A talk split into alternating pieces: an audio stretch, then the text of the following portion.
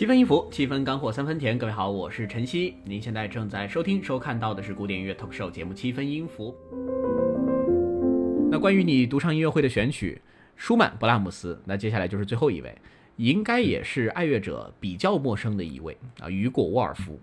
对吧？应该也是一个德奥的作曲家，给大家来介绍一下这位作曲家吧。好，呃，沃尔夫的这个作品呢，他的一个相对来讲比较有两个标志的一个特点，就是他是用半音和声，半音，他特别喜欢用半音，就是你跟钢琴会叠出这种半音的感觉是吗？呃，人声和钢琴会叠出半音，钢琴自己的和声或者是这个旋律总也会，他会经常使用半音的这个东西，嗯，这个这个这个这个动机这个元素。然后第二个标志性的东西就是切分节奏，大的小的切分他都喜欢，跨小节的切分。哦，这听起来挺像爵士乐的感觉吧？对，就他特别喜欢这种节奏性。然后他的这个作品的，风格算是非常百花齐放的。各种风格都有，就是从他这个作品的色彩也好，形式也好，舞台呈现也好，都是非常出出彩的。嗯，然后他的这个沃尔夫，他对他这个作品，相对于舒曼啊、舒伯特啊，或者布拉姆斯，他的这些相对于来讲，他的这个旋律还有一点像说话，这得益于他经常用半音的这种感觉。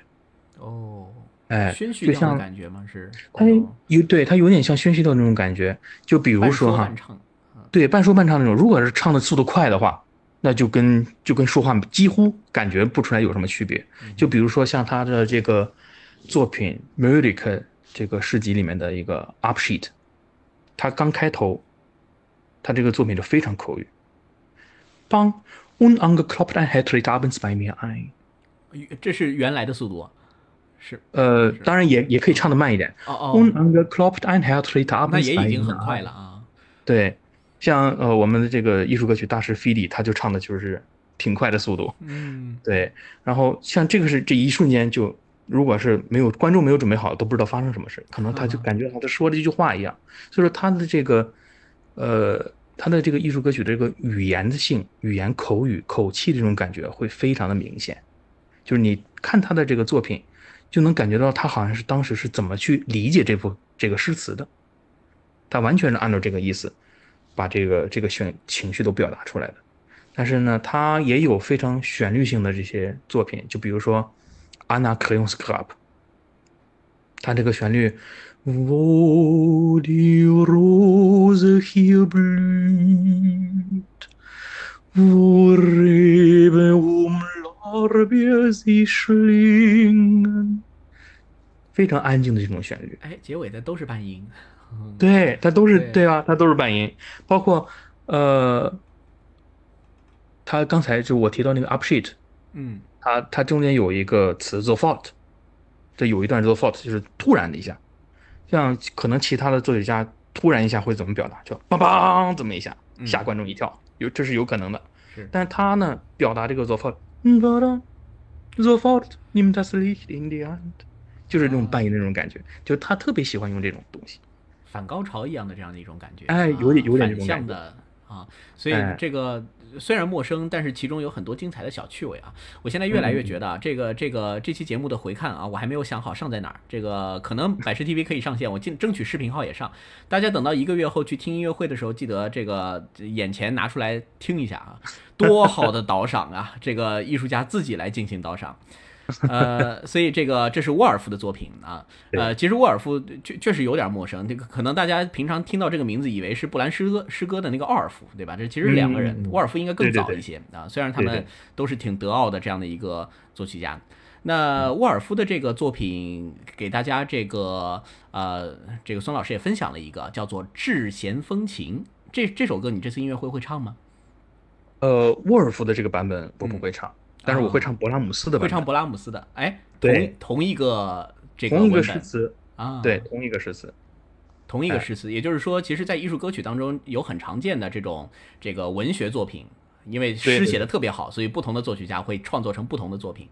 对的，没错啊，没错。对，所以这个其实也是勃拉姆斯跟沃尔夫的都准备了啊，同一个作品，但这俩作品其实都有点长，所以我们还是放一个吧。啊，给大家听一下沃尔夫的这个版本啊。那这个也是来自于啊这个 Fisher Disco 的演唱，选 Fisher Disco 是因为你特别喜欢他吗？对，他是我艺术歌曲成长道路的偶像，风向标啊，对，追逐的目标在那儿啊，Fisher Disco 大师。好，那么我们就来听一下沃尔夫的这首《智弦风情》。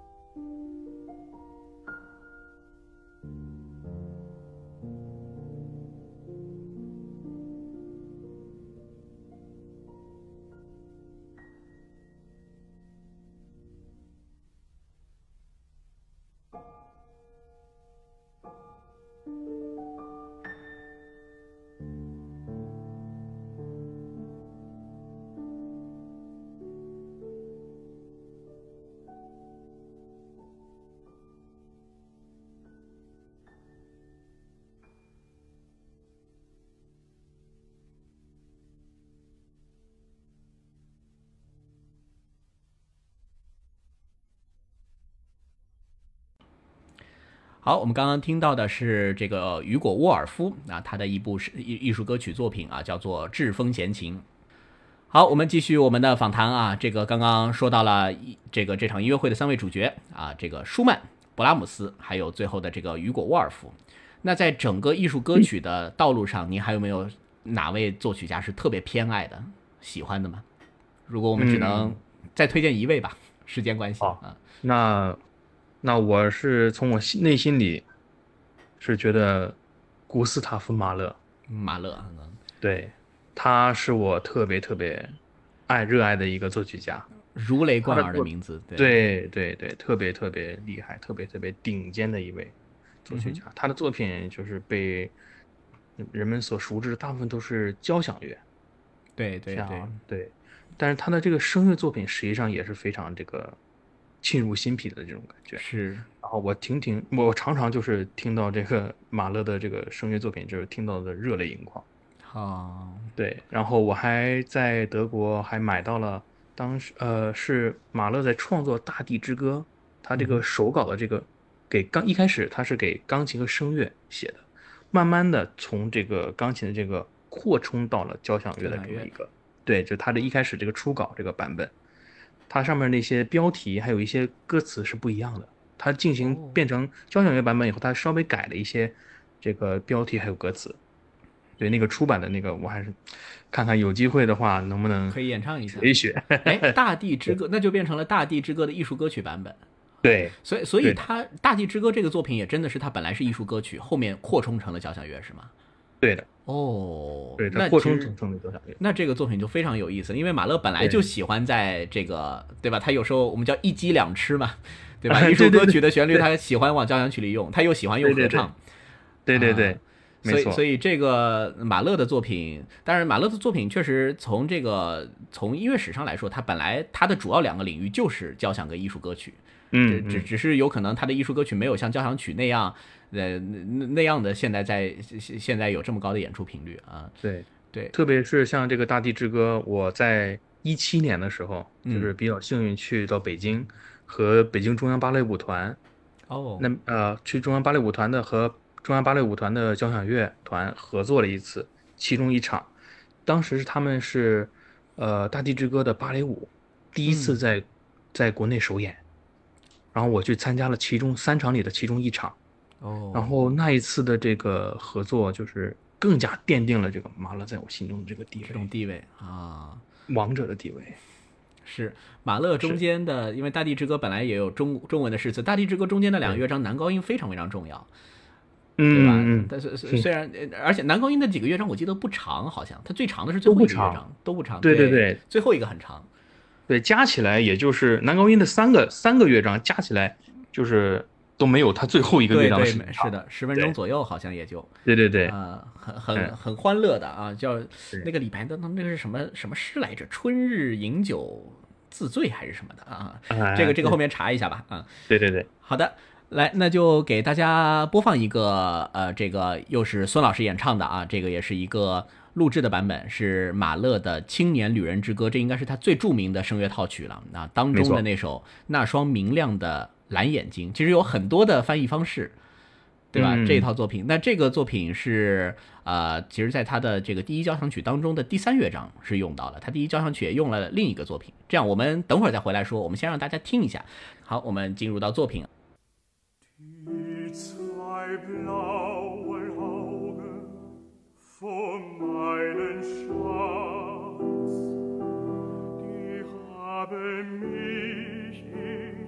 weite Welt geschickt. Da muss ich Abschied nehmen,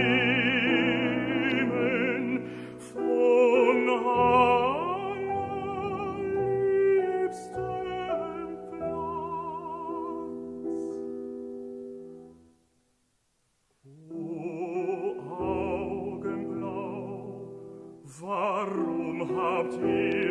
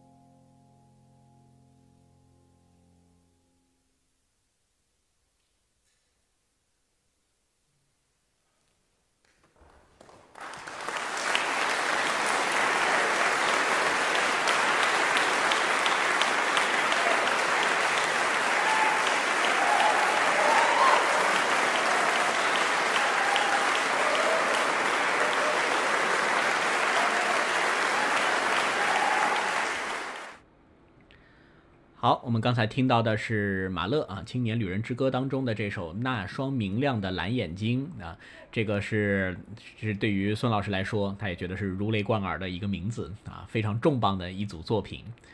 来自于古斯塔夫·马勒的创作。那其实我们刚刚一直都在聊音乐创作的环节，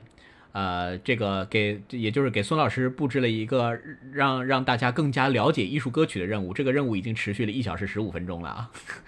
好，那接下来孙老师可以更多聊聊自己了。就是你，你到现在其实刚刚已经通过节目，我觉得大家已经感受到，真的是一位非常，呃，冉冉升起的这样一个男高音的歌唱家。那你从何时开始真正和艺术歌曲或者说跟声乐有了这样一个结缘呢？是从小开始感兴趣吗？哎，如果要是说和这个艺术歌曲结缘的话，那确实得追溯到我很小的时候。嗯，多小？因为大概？嗯，可以说是从没出生到现在。哇哦，哦，那那真的是够小的，没法再小了。对，因为我的母亲是一位声乐老师，哦，高中的声乐老师，所以说在我很小的时候呢，呃，就会经常去跟着妈妈去学校，嗯因为妈妈所在的这个高中，它是有这个音乐和体育特长的这么一个高中，所以说在艺术部里面就能听到很多老师在上课教钢琴呀、教萨克斯啊，就这些。所以说我我也没事儿就去妈妈在妈妈那儿待着，也去啊对，也去其他老师那儿串个门儿。现在想想也觉得好像挺耽误人家上课的。对，所以说在那个时候，我基本上很小的时候，我就能基本上就能背下来，像《玫瑰三院》这样的，实际上就是中国艺术歌曲。玫瑰三院的作品，对黄子老师的作品。嗯对，当时我的母亲还挺惊讶的，就是我小不大点儿个小小孩儿，竟然能把这个高中生唱的这个曲目、这个音准啊、歌词啊、节奏全都很正确的这么背着哼着出来，还挺有意思的。嗯，然后在那之后呢，就像呃《渔光曲》《红豆词》啊《思乡曲》《松花江上》这样的比较经典的这个艺术歌曲，而且老百姓也很喜欢的作品是，对对对，也就慢慢都都是比较，就是像能背下来就，就已经在这个心里面就印在里面了。对对，所以说那个时候感觉这些曲目啊，虽然是比较短，就小的短的，但是确实是很好听。但那个时候我没有什么艺术歌曲这个概念，嗯这个概念实际上是一直是到我零九年去找，呃，周正老师。上海音乐学院的去找他，对对对，去找周正老师学习的时候，才才慢慢真正开始了去了解这个艺术歌曲到底是什么。我记得那个时候，周老师把我们这同同一期这一一年的这个这个考生们都聚到家里，给我们去讲一些这个音乐上的一些知识啊，这些基础知识之类的。就是当时就讲到艺术歌曲的时候，我就比较兴奋，就比较喜欢。然后周老师也注意到了这一点，所以说他在他在讲的时候，可能就是有的时候他在平时上课的时候给我上课时，他会讲更多一点偏向于艺术歌曲的东西，然后去怎么去听艺术歌曲，怎么去理解艺术歌曲，给我布置的这个艺术歌曲的比重就要稍微自然，相对来讲就要变多一些。哦实际上，《夜与梦》就是我高考的时候学的作品。对，然后在那个时候呢，也就开始学着去配合钢琴，嗯去理解钢琴，也就是实际上是从那个时候才开始的这么一个概念，然后一直走到现在。从一开始主要还是有家学渊源，有耳濡目染，然后到后面慢慢形成概念了以后，这一切就变得顺理成章，水到渠成，对吧？那应该是这样一个状态，而且也也因为您找到了周正老师，周正老师的这个呃，应该是在也就两个月前，在浦东这边有开过一场他们他跟学生们的这个中国艺术歌曲的音乐会。啊，那次是我第一次跟周正老师打交道，我感觉他也是特别有艺术歌曲这个歌唱家的这样一种感觉。是的，是的，是没错。哎，有时候真的啊，艺术歌曲领域的这个歌唱家，有时候跟歌剧的歌唱家是两个感觉。这种感觉呢，当然不绝对啊，你嗯，得要往这个方向去想呢，可能真的有点不一样。这种不一样的又不太容易说出来，可能嗯，你说、对对，就是语言这个时候就可能有点不够。对对对对，对，这样的一种，这这就是啊、非常抽象的这样的一些区别啊。好的，所以我们等会儿会来听一下这个，既然说到了中国艺术歌曲啊，这个来听一下啊，孙卓汉老师演唱的，也是陆在义老师的这个《桥》这样一个很著名的中国艺术歌曲的这样一个作品。好，那么我们现在就来播放一下孙老师演唱的这个中国的艺术歌曲，陆在义老师创作的《桥》这部作品。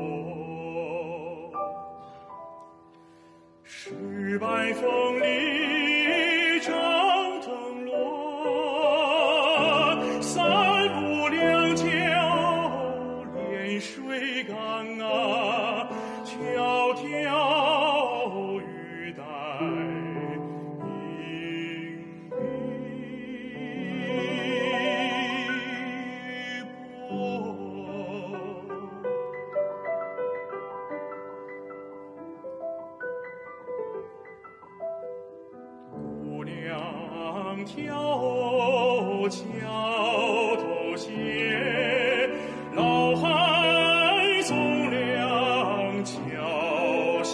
过离家千年，夜夜水乡啊，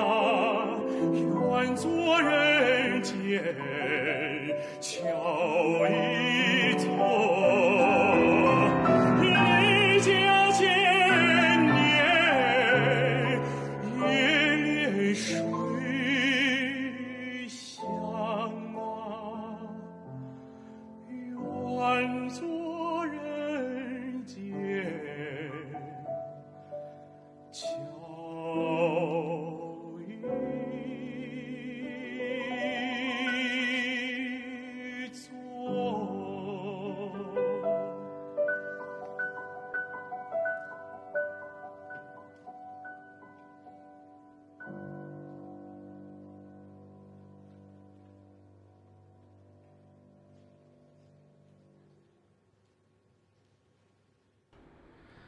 好，我们刚刚听到的就是一首中国的艺术歌曲，来自于陆在义老师创作的《桥》啊，来自于这个孙卓汉老师的演唱啊。其实这个《桥》也是啊，陆在义老师他除了《祖国慈祥的母亲》啊，除了这个《我爱这土地》最著名的艺术歌曲作品之一啊，他也是一个真的在这个这个创作领域深耕了很久的这样一位前辈啊。好，所以刚刚我们已经听孙老师说了他在上音跟跟随周正老师学习的这样一些经历啊，从这真的是所有的指向都在指向艺术歌曲，这是你以后努力的道路。那我们说艺术歌曲其实它的起源是在德奥，对吧？那所以对你来说，应该最好的选择就是要去德奥留学。没错。呃，是什么时候有这个决定的呢？是奔着老师去的吗？嗯，实际上是奔着这个德语的这个艺术歌曲这个渊源这个国家，一开始是啊奔着这个方向去去的。奔着这个文脉去的。对对对，我是一九年去的德国，但嗯实际上和我现在的这个专在德国的专业老师白景光子女士是在一六年见的面。哦，那那个时候我，对对，那个时候实际上我是去第一次去尝试国际罗伯特舒曼艺术歌曲比嗯赛，但是那个但那一次呢，就是比较遗憾没有进入到决赛。哦，然后和白景光嗯 对，和白景光子老师呃见面的时候是评委给我们 feedback，哦，对，去见面。当时我实际上我对他几乎没有什么了解，嗯哎，然后初次见面的时候，实际上我是有点怀疑的，因为白景白景光子老师他身材非常身形非常的小，跟小孩子一样。啊，我当时就想，这这么小的身体能唱得动歌吗？呃是是啊，从传统的观念讲，好像是对对对，因为从传统观念来讲，就是歌手应该有一个比较相对来讲比较健壮的体魄。啊，对对对，但是通过他这个谈吐，我就慢慢觉得，呃，白井光子女士不是一般的人物。所以说，在那次谈话结束以后呢，我就去 YouTube 上去找他的这个资料，回到宾馆嘛，嗯然后就果真是如此。白井光子女士她这个身上小小的身体，迸发出的这个能量，却真的是非常的惊人。所以说，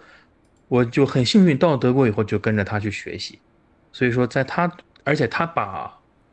嗯，我对于艺术歌曲的这个认知，提升到了另外一个全新的高度。嗯也就是刚才我在这个节目里面说到的这个艺术歌曲，它的每一首都是不一样的，每一段这个艺术歌曲，它都是一段人生的这个状况。这个状况唱的呢，我们唱的不是这个歌曲，而是去表达当时那一段的人生，它的状态，它发生了什么。那个时候的我是什么样子的，那个时候的诗人是什么样子的，嗯让观众看到完全不一样的这一个人生，实际上是我们艺术歌曲，这个唱艺术歌曲的歌者需要去传递的这么一个东西，而且永远要对这个艺术就抱有一颗敬畏而纯粹的心，嗯，对，杂念只会让自己越来越平庸，对，是的。对，这个非常非常重要，你说的这其实是一个很极致的境界了。对对。这个哇，这个又又又是一个从语言的角度比较难形容的这样一种状态。但的的确错没错，这个再回到我们今天节目一开始的时候，我们说到的，为什么我们听舒伯特的《冬之旅》的时候会有那种极端的压抑感？你只是因为这个旋律它难过吗？肯定不只是因为这个。对的，所有的东西都在指向和放大这样的一种情感。嗯呃，所以刚刚这个呃，孙老师是说到了他在德国的这位啊、可以说是伯乐啊、就是小小能小小的身材发挥出大大能量的白景光子老师。呃，因为白井光子老师的这个视频更多是音配画啊，我们给大家放一段，但放的这段呢，大家应该非常非常熟悉。我下午听完以后，我也跟这个孙老师在感叹，我天呐，这个处理太绝了，就是属于那种洋溢着幸福的感觉。对吧？那这个作品来直接给大家听一下吧，勃拉姆斯著名的那首摇篮曲啊，来直接播放给大家。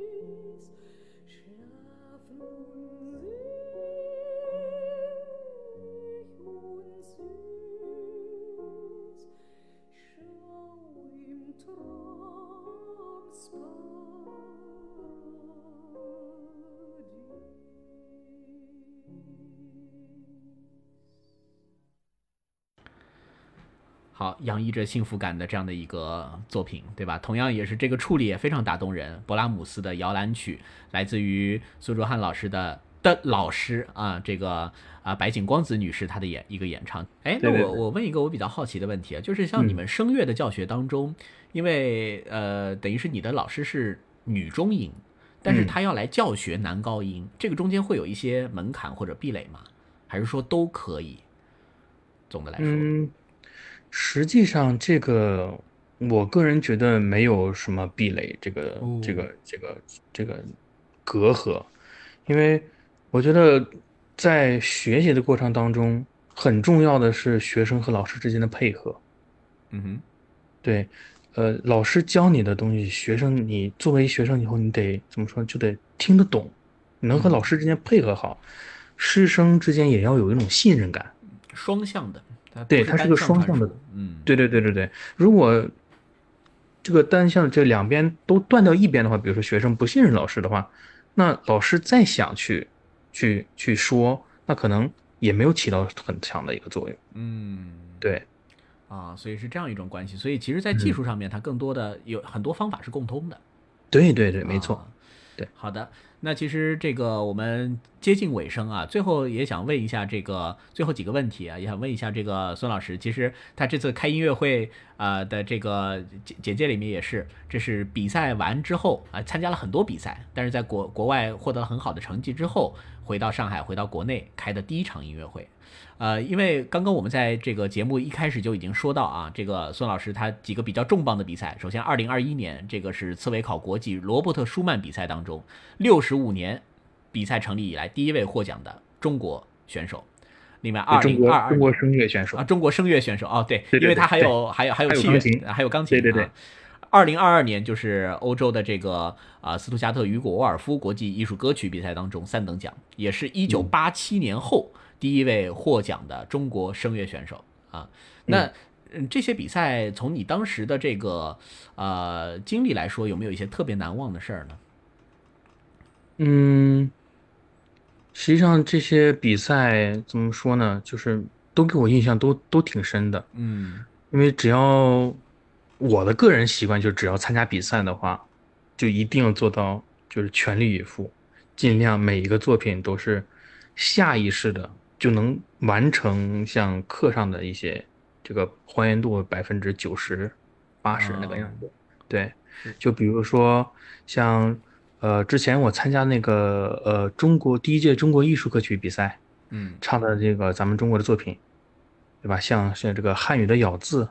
声母的韵母，哦这个诗词这个这个抑扬顿挫都是非常需要重视的。是然后除此之外，还有这个我要去看这个作品的这个和声这个走向，和声是如何变化的，在哪儿变化的，变化的那个特征音在在哪是哪里，都要细细的留意。嗯然后当时这个也是很重要的，就是你要有一个好的艺术指导。啊当时我的艺术指导冯老师，冯佳音老师，他就帮了我很大的这个帮助。然后再九四七的常客，是，然后再比如说舒曼的这个比赛，他就是比较侧侧重于这个舒曼这个作品的风格嘛，就是嗯两边儿 拧巴那种那种那种那种风格的感觉。然后还有像这个 Hugo Wolf 的这个比赛，这些这些都是怎么说呢？嗯，国外的这些在德国去比德国的这个艺术歌曲比赛，难点其中有一个我认为比较大的是，呃，你要克服这个语言的障碍，嗯，一定要不是自己的母语，是对，一定不是，他不是自己的母语。然后，因为现在每一场这个每个大赛实际上都是对这个选手要求都比较高的，像特别是这种语言性比较强的这种比赛，那么你基本上就要做到接近于母语者的诠释。啊，那突破这个壁垒，就需要去了解德语，了解他们这个德国的这个文化。是是是，绝对不是说只是知道它怎么念，对对对嗯对，没错，包括他的这个，包括这个这个这句话，实际上它的逻辑重音在哪里？嗯，你可以放在哪里？这些都是需要你反复的这么去研究，包括有的时候像这个语法的这个问题，它到底哪个地方是是什么东西？它这个代指的是什么？你都需要再去一点点去抠出来，啊是这样的。对，你刚刚还说嗯到了一个很有趣的，就是你的艺术指导，对吧？呃，其实我刚刚看不同的曲目当中也有不同的艺术指导啊。那来聊聊这次你在这个啊音乐会上的这位艺术指导，因为是位是位老外，对吗？我刚呃，哦，他是是哪国人呢？是叫戈迪埃·米歇尔，对，长期合作吗？你们是？嗯，我们对是长期合作，我和郭贴，我们遇见可以说是相见恨晚。郭贴贴是对，郭贴是他的这个名字，戈蒂埃，哦，对郭贴，哦郭贴我们就对，我们就经常叫他锅贴了。哎，这个到位到位，很好，这多好记啊！嗯，对对对，非常好记。所以说就是，嗯，就像我刚才说的，艺术歌曲的这个表现，不只要歌手要好，嗯，钢琴也这个合作搭档也是要非常的棒。在锅贴在这个方面，就是真的是我从呃留学到现在，这些和我合作的这些同学当中，他是最厉害的一个。哦，对，他是手上的不仅是手上的这个钢琴技术非常的一流，嗯然后他对合作钢琴的这个概念也有非常深的理解，因为他是钢琴独奏和合作钢琴都拿到了法国那边的就是高最高等的文凭。哦，对，然后有天赋、有能力又有热情的这么一个三好青年。三好青年啊，对对对那听起来很可爱，对中国文化应该也有兴趣吧？他对应该知道锅贴是什么意思吧？对对对，他的女朋友就是呃沈阳人啊，啊。很好很好。那那所以这样的话，你们是甚至都可以合作中国的艺术歌曲对对对，没错没错。啊。对，预告一下，我们等会儿最后要放的其实就是一个中国曲子，应该就是锅贴给你弹的是吗？对对对，就是他弹的。啊对，是对，那所以关于这个这个艺术指导啊，大家也要知道，其实对于声乐来说，这个其实从节目一开始就说了，这个不是钢琴伴奏的关系啊，因为对对对钢琴在艺术歌曲当中它的分量实在是太重了。对的。好，那最后再问一个问题吧，就是苏卓涵老师在在这次音乐会之后，对未来有什么规划吗？总的来说，嗯，还是说先顺其自然？规划是肯定要规划的，就是还是要继续不停的研究作品、学习作品，完善自己的声音的这个技术，丰富自己的这个人生阅历吧。因为在音乐这个领域，要学、要研的东、要研究的东西还是太多了，是一片浩瀚无垠的海洋。是就是不光是艺术歌曲，还有歌剧啊、清唱剧等等，都是我都有，我都非常有兴趣去学习怎么把它们唱得好。而且这个东西随着年龄的这个增长和人生阅历的这个不断的丰富，可能过去我对于这首歌的理解和我成长以后的理解又有不同，是，我诠释它的这个方式又会有改变。嗯，对，所以说也是我非常憧憬、期待未来的这么一个变化，我会什么样子？所以其实你在艺术歌曲的道路上一直努力，但是你未来也不排斥有可能会去演唱一些歌剧，有些清唱剧啊。对对，没错，毕竟歌歌剧、清唱剧也是每个男高音的梦吧。对对对，多面人生嘛 啊。对对对，好的，太期待了。这个今天也是，其实也是借着这次机会，我跟孙老师我们也是第一次认识，哎呀，相见恨晚啊，觉得聊得特别开心。所以我们也期待啊，这个孙老师尽快什么时候，呃，你可以再下次开音乐会的时候，你依然聊艺术歌曲啊，那可能是换几个人聊，那那个时候也有可能你已经有了新的身份，过来聊聊歌剧，啊，那也是非常值得期待的。好，我也很感谢孙老师啊，也感谢七分音符的各位听友，也感谢今天孙老师的各位粉丝。啊，我们这个将近两个小时的时间，应该是首先啊，把艺术歌曲这个事儿，从一个一流的男高音的角度，跟大家很多事儿先讲明白了，讲到了很多细节的这个，就是平常可能会忽略的东西。还有一个也是知道了这样一位冉冉升起的啊，这个中国艺术歌曲男高音领域的这样一个新星。好，我们也祝福孙老师啊，以后在这个今后的这个生涯当中，能够有更多的亮眼的成绩。好，那么我们今天的节目啊，就到这边就跟大家到告一个段落了啊。然后我要跟大家说一下的就是七分音符呢，因为之前我有说过，九月份马上我们十月份国庆，我们是接接下来的休息应该就是国庆后了，我们国庆是不放假的啊。然后所以接下来七分音符跟大家见面呢，应该也是要等国庆之后了，因为我们下周和再下周都是。全年几乎最忙的一段时间啊！如果大家想要支持九四七的话，可以来辰山植物园啊，参加辰山自然生活节。我们接下来的这个主阵主阵地主战场就在这里。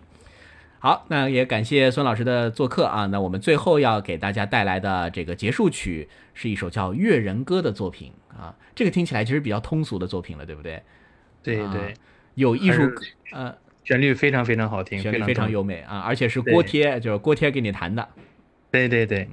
好的啊，那也孙老师跟大家我们一起说个拜拜吧，拜拜，今天节目就到此结束，拜拜。《